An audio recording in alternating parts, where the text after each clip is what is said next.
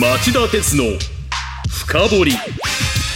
皆さんこんにちは。番組アンカー経済ジャーナリストの町田鉄です。こんにちは。番組アシスタントの杉浦舞です。さて今日は、えー、日米間の金利格差の拡大が続く中で日本の金融機関はどんなリスクを抱えているのか。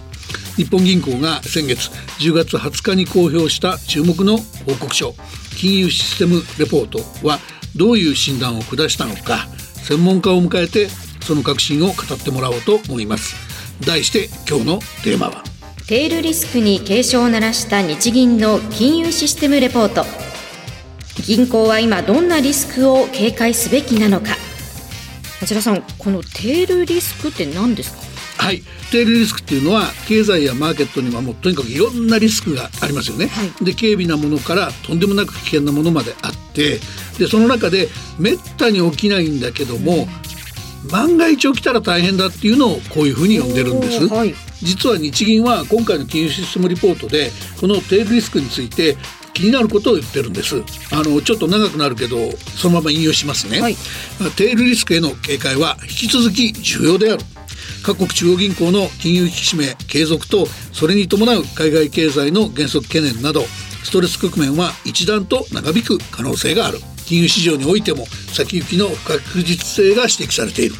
より長期的な視点から見ると金融機関の基礎的な収益力の低迷が続き自己資本の蓄積が滞ることがあれば、えー、損失吸収力の低下を通じて金融仲介活動が停滞する可能性がある。また過度な利回り追求を通じて金融システム面の脆弱性が高まる可能性もある。我が国金融システムの安定性を将来にわたって確保していく観点からはこうした金融システムの停滞加熱両方向のリスクを点検しつつ潜在的な脆弱性に的確に対処する必要があるとまあ2つの大きな低リスクの火種が存在するということを指摘して今からきっちり対応していくようにとそういう形で強い警鐘を鳴らしてるんですね。ねこれ難しいだけじゃなくなんともおどろおどろしい表現ですよね。まあ、役所のレポートだからね。まあ、ただ金融仲介機能が停滞すれば経済が麻痺しても不思議ではないですし身近なところでいうとまあ私たちの預金や融資が影響を受けてもおかしくないですよね。うん、そうですねですから金融システムの安定性が崩れればパニックが起きても不思議ではないのでこれ実はかなり怖いことをなんかしれっと言ってるとも受け取れますね。はいそうです、はい今すぐ現実の問題になるということではないんですけども、はい、だけど火種がないとか対応が十分進んでい、えー、るということでもないわけでそういう意味でこういうこうまどろっこしい表現していると考えられるので、うんはい、まあ、今金融システムに何が起きているのかきちんと整理しておこうと思ったというわけです。うんはい、しかしこのテーマですから深掘りするために今日は専門家をお呼びしました。スタジオにおいでいただいているのはこの番組ではおなじみのシンクタンク日本経済研究センターの金融研究班で総括をされている気鋭のエコノミスト安倍真由子さんです。はい。安倍さんのプロフィールをご紹介しますと2018年に大阪大学法学部を卒業し2020年大阪大学大学院国際公共政策研究科の博士前期課程を修了。現在は博士後期課程に在籍中です。そして去年2022年4月からは日本経済研究センター研究本部の研究員も務めていらっしゃいます。日本経済研究センターが太鼓判を押す気鋭のエコノミストなんです。そうなんですよ。このテーマ誰がいいって言ったらこの方っていうご推薦でしたからね、それでは早速ご紹介しましょう。安倍さんこんにちは。はじめまして日本経済研究センター研究員の安倍真由子と申します。本日はどうぞよろしくお願いいたします。何卒よろしくお願いします。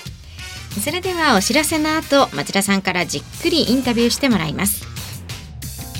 町田鉄の深掘り。この番組は NTT グループ三菱商事ジェラの提供でお送りします。町田鉄の深掘り。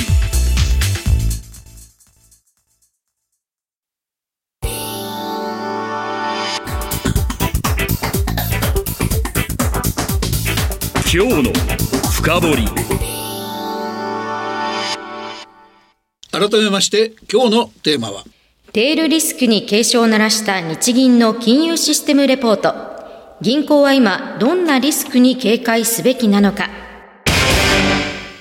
今日は日本経済研究センターの研究員安倍真由子さんをお招きしています。はい、えー、オープニングでもお話したように日銀は10月20日に公表した金融システムレポートでめったに起きることはない低利リスクだとしながら金融仲介活動の停滞と金融システム面の脆弱性を高めないようにと金融機関に対して警鐘を鳴らしました。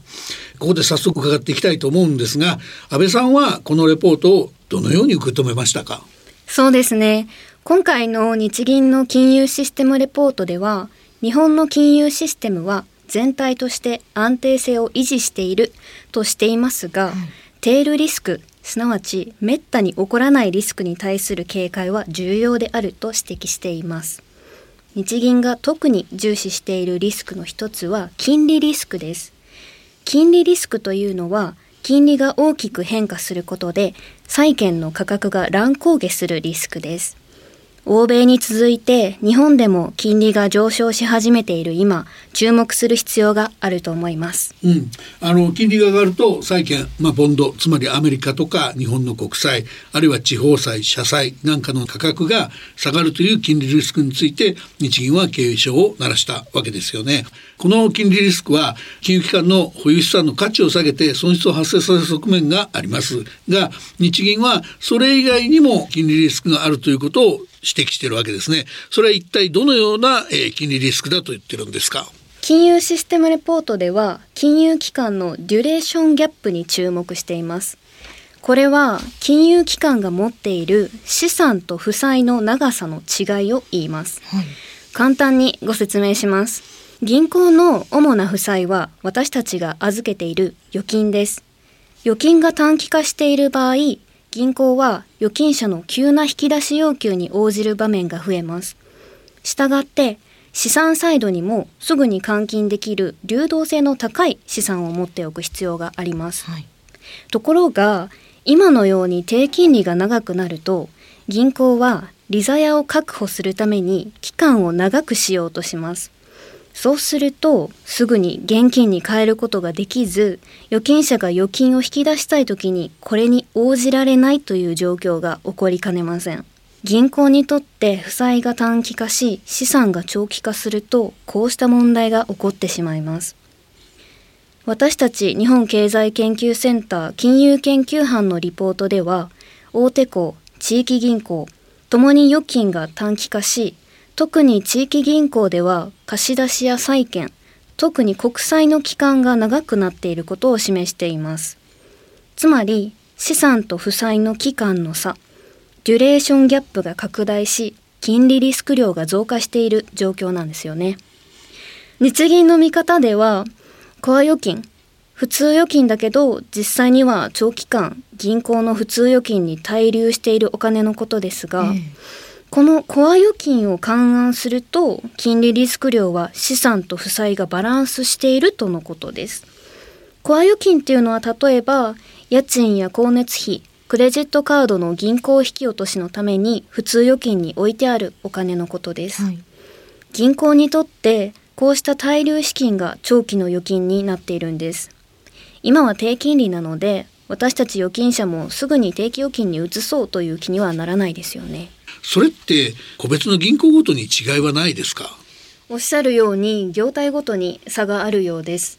日銀の金融システムレポートでは金利リスク量は大手行で自己資本の20%地域銀行で25%信用金庫で35%程度となっています。金利リスク量が増加する要因も業態によって異なります。メガバンクなど大手行では固定金利貸し出しの割合が上がっていることが主な要因のようです。2016年に長期金利が大幅に低下した時に大企業が固定の低金利で借り入れた結果大手行の資産に占める固定金利の割合が高まり資産が長期化しています負債は短期の預金なのでこの資産と負債の長さの差が金利リスク量を高めていますこれに対して地域銀行と信用金庫では定期預金が減少したことで負債が短期化しています。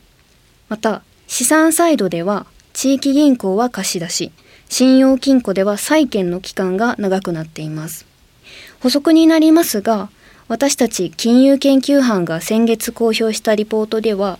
信用金庫だけでなく地域銀行が持っている国債の期間も2018年度以降急激に長期化していることが分かっています。あの今のお話だと大手後の金利収入は固定金利での貸し出しの割合が多くなっており金利が上がってもなかなか収入としては増えない。一方で調達は短期の預金つまり支払う金利は上がりやすい形になるのでリーザヤが縮小もしくは逆転する。金利リスクの問題も重要ですけどそもそも業績自体が悪化しそうですよね。それぞれの業態の業績の方はどうなってるんですか？おっしゃる通り金利が上がると業績が悪化する可能性もあると思います、はい、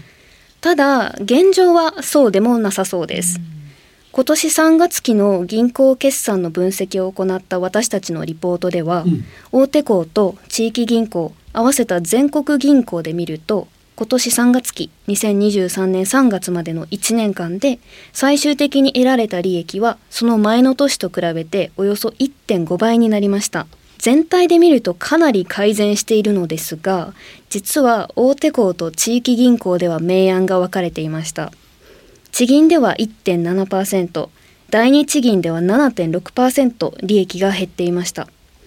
大手行では利益が前の年の2倍以上に増えており大手行の独り勝ちだったようです。一見すると収益が悪化しそうな、えー、大手行の方がうまく立ち回って地域銀行はそううまく対応できてなかったということのようですが、まあ、しかもその地域銀行の中で地銀と第二地銀では、えー、現役の幅も違うというんですけど、えー、なんでそういう結果になったんですかね？はい。最も顕著な違いは各銀行の国際部門にあると思います地域銀行は国際部門で損が出ていました。海外特にアメリカの金利が大きく上昇したことで地域銀行の持っている外国債券の値段が下がり損が膨らんでしまいました。大手行は逆に海外の金利上昇を利用してうまく利益につなげていました。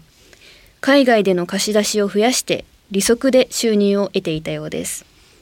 海外金利の上昇をうまく捉えた大手行と外国債券で損を出してしまった地域銀行で決算の結果が大きく違っていたということになります。まあそれってあの期中というか何年か前から MUFGA があのタイに支店を出したとかリテールで海外に出てましたよねあれが今回その貸し出しを増やす形に多分役立っててうまくいったってことと逆にその地域行地域銀行は伝統的なその運用の仕方で外国債券を従来通り持ってたかゆえにそこのところのリスクがもろに出ちゃったというようなイメージで捉えればいいですか？そうですね。おっしゃる通りだと思います。なるほど。それでそこそういう意味であれば海外部門の対応の違いが大きな影響を及ぼしたってことはわかるんですが一方国内の方はどんな状況になってたんですか？はいそうですね。国内部門での利益は大手行地域銀行どちらも前の年より少し増えていたのですが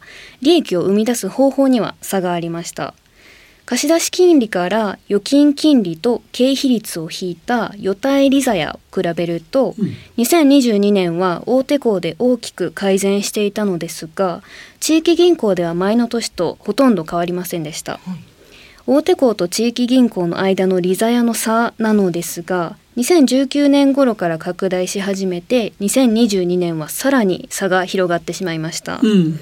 大手港で予対利ザヤが大きく改善した理由は経費率が小さくなったからでした。あの大手港は自助努力で合理化を積極的に進め経費を削減経費率を下げたっていうことになるんですか？確かに利用者の立場から見ると大手行がネットバンキングを一生懸命やってその一方で国内の店舗とか ATM をどんどん閉めちゃうという例は目立ってますけどそんなに効果が上がってたんでしょうか？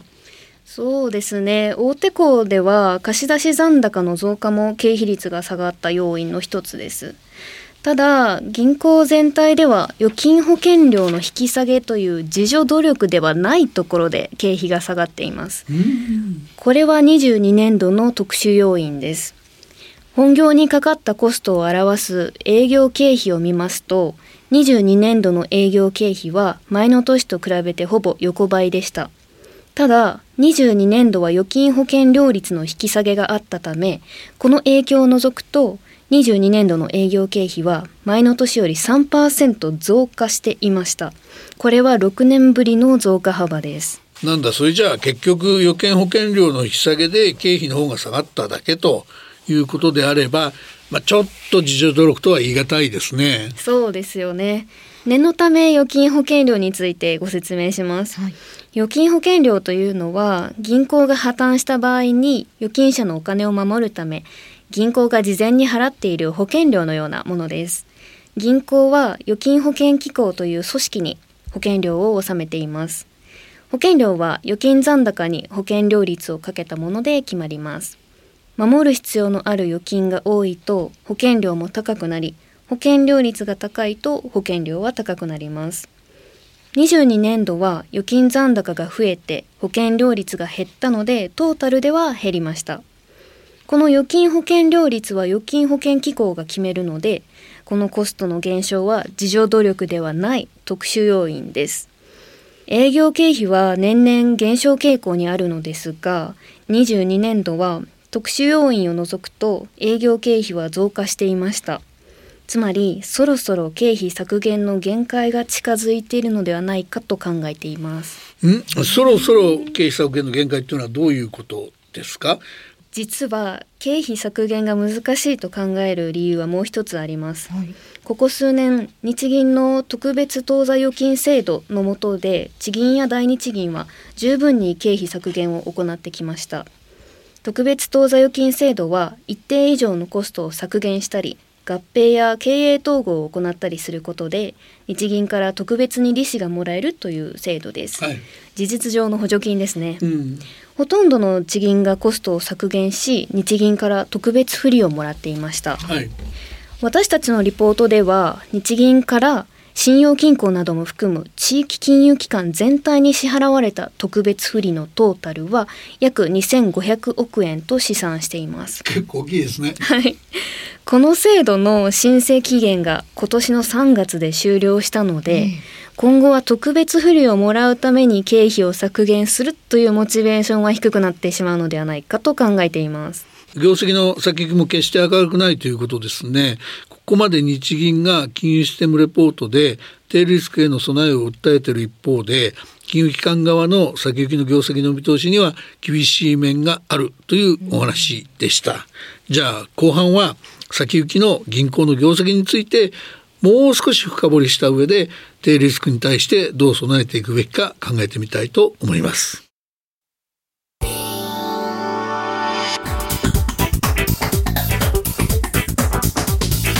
今日の深掘り。今日はテールリスクに警鐘を鳴らした日銀の金融システムレポート。銀行は今どんなリスクに警戒すべきなのかと題して日本経済研究センターの安倍真由子研究員にお話を伺っています。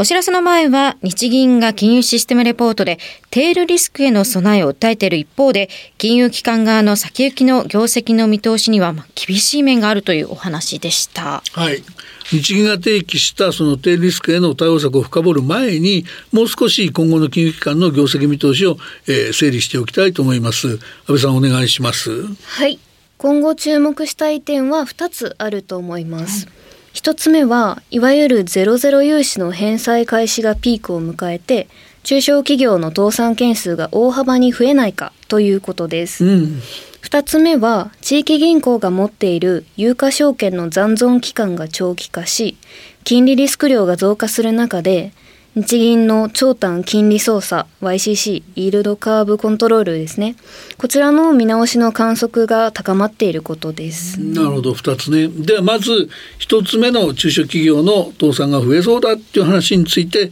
説明お願いします。はい。ゼロゼロ融資はご存知の通りコロナ禍で売上が減った中小企業に政府系金融機関や民間の銀行が実質無利子無担保で融資するという制度でした、はい、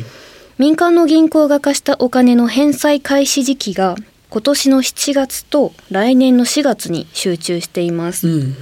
ここでゼロゼロ融資に関してはお金を返せない企業が増えたり倒産件数が増加しても信用保証制度が利用できるので民間の銀行にとっては直接大きな影響はないと考えられますが、うん、ゼロゼロ融資と並んで貸したプロパー融資も不良債権化する恐れはあります。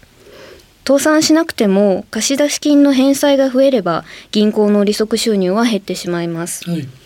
また返せなかった借金は税金で補填されますし倒産が増えると地域経済にとっては痛手です。うん、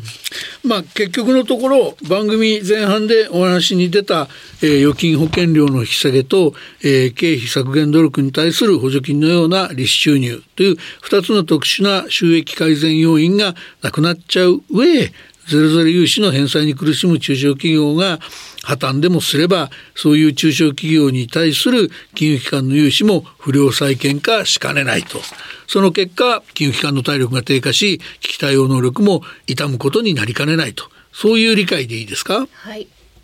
それではあの、まあ、2つ目というかテールリスク関連になってきますが地域銀行が持っている有価証券の残存期間が長期化して金利リスク量が増える中で日銀の YCC イールド株コントロール見直しが加われば何が問題になるのかお話してください。はい改めてデュレーションのミスマッチの問題を説明したいと思います。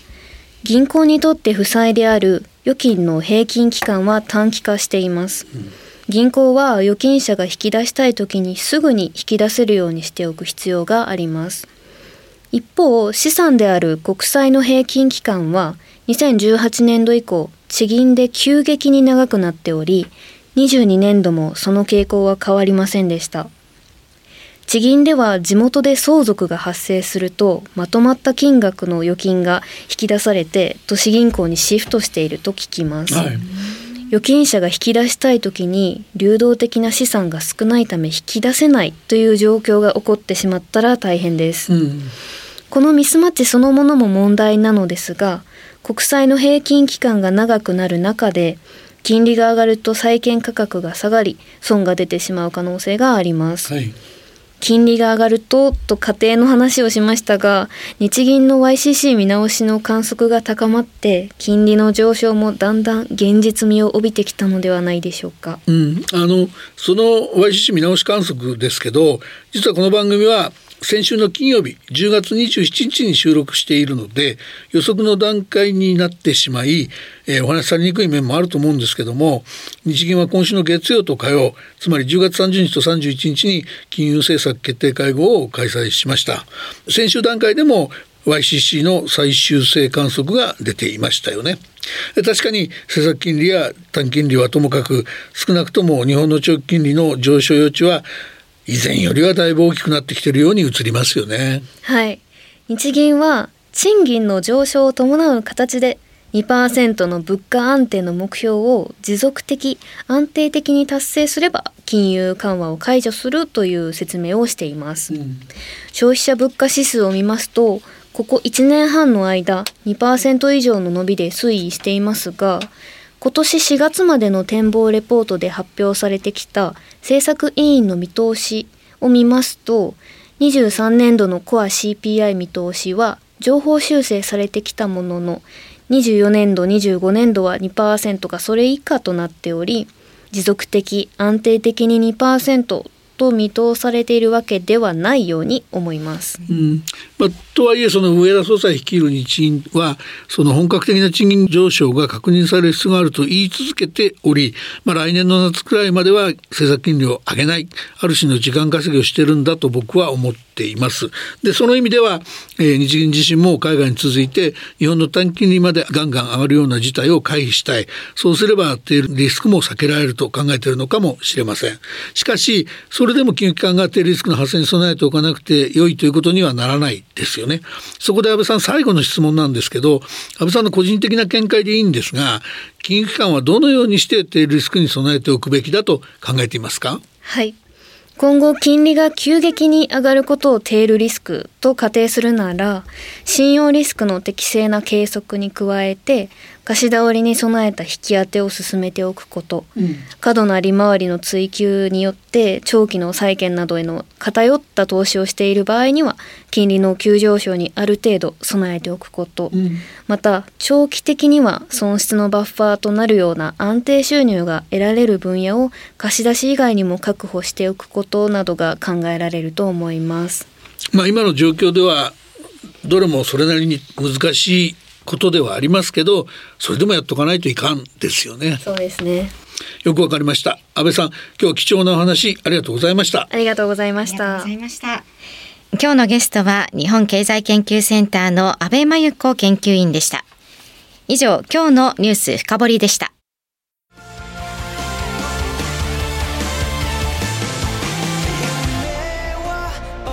本気で夢を追いかけるとき新しい一歩を踏み出すとき大切なものを守りたいとき誰も見たことがないものを作り出すとき自分の限界に挑むとき絶対できないと思って始める人はいない。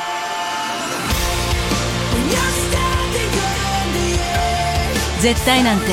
誰が決めた？CO2 が出ない日を作る。ジェラはゼロエミッション火力と再生可能エネルギーで2050年 CO2 排出ゼロに挑戦します。発電の常識を変えてみせる。JERA 町田鉄の深掘り。この番組は NTT グループ三菱商事ジェラの提供でお送りしました。町田鉄の深掘りそれでは来週金曜午後4時に再びお耳にかかりましょう。さよなら。